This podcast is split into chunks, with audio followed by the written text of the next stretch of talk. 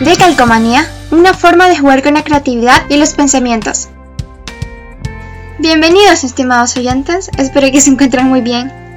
El día de hoy he preparado un capítulo pensando en ustedes y está basado en un personaje célebre, Sócrates, quien impulsaba a sus alumnos a conocerse a sí mismo, buscar la verdad y la virtud, hacerse conciencia despertando nuestros sentidos. Yo he quedado enamorada de estos principios y pensé en compartírselo. Claro, no son nada fáciles de cumplir, pero pequeños pasos hacen la diferencia. Esto no solo mejora la comunicación de nosotros mismos, sino con nuestro entorno. Esto es perfecto para una sociedad estable. Por lo tanto, he decidido hacer un pequeño ejercicio a modo de autoconocimiento. Compartiré mi sueño personal, pero comenzaré con quién soy, un breve análisis de mis cualidades, debilidades, invitándolo a que ustedes tomen este ejemplo. ¡Comencemos! Soy Camila Mendoza, tengo 14 años, nací en Managua, Nicaragua el 1 de noviembre. Estoy en noveno grado, soy la primogénita de una familia humilde con dos hermanos. Soy extrovertida con un carácter fuerte pero amable.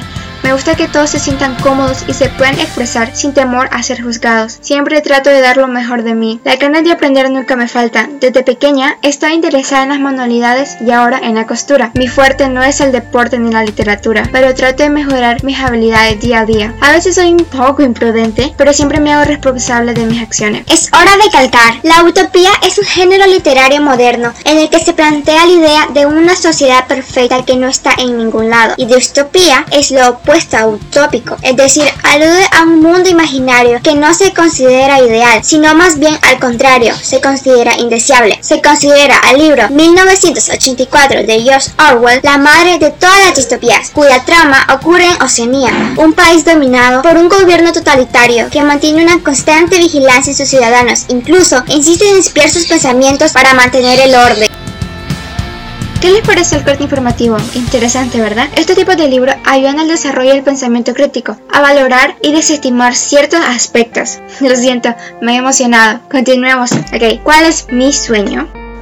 Quiero estudiar Derecho, aunque no sé el camino que me espera, no voy a desistir tan fácil. En mis planes está terminar secundaria como estudiante de honor, ser autodidáctica para perfeccionar mi pensamiento crítico, ganar una beca para estudiar en la universidad y no ser una carga económica para mi mamá. Deseo tener un impacto positivo en la sociedad. Quiero que los hijos de Nicaragua se sientan orgullosos de ser pinoleros y no vivan en condiciones ajenas a la moral y el bienestar social.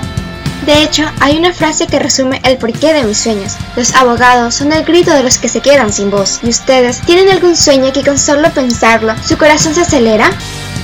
Si no lo tienes, tranquilo. Comienza a definir, a pensar quién eres, qué te gusta, habilidades, debilidades. El autoconocimiento es el primer paso. Ayuda mucho para poder lograr la fuerza del carácter. El autodominio la justicia para poder estar bien con los que nos rodean. Analiza tu vida, confía en ti y ten paciencia. No es fácil, pero tampoco imposible.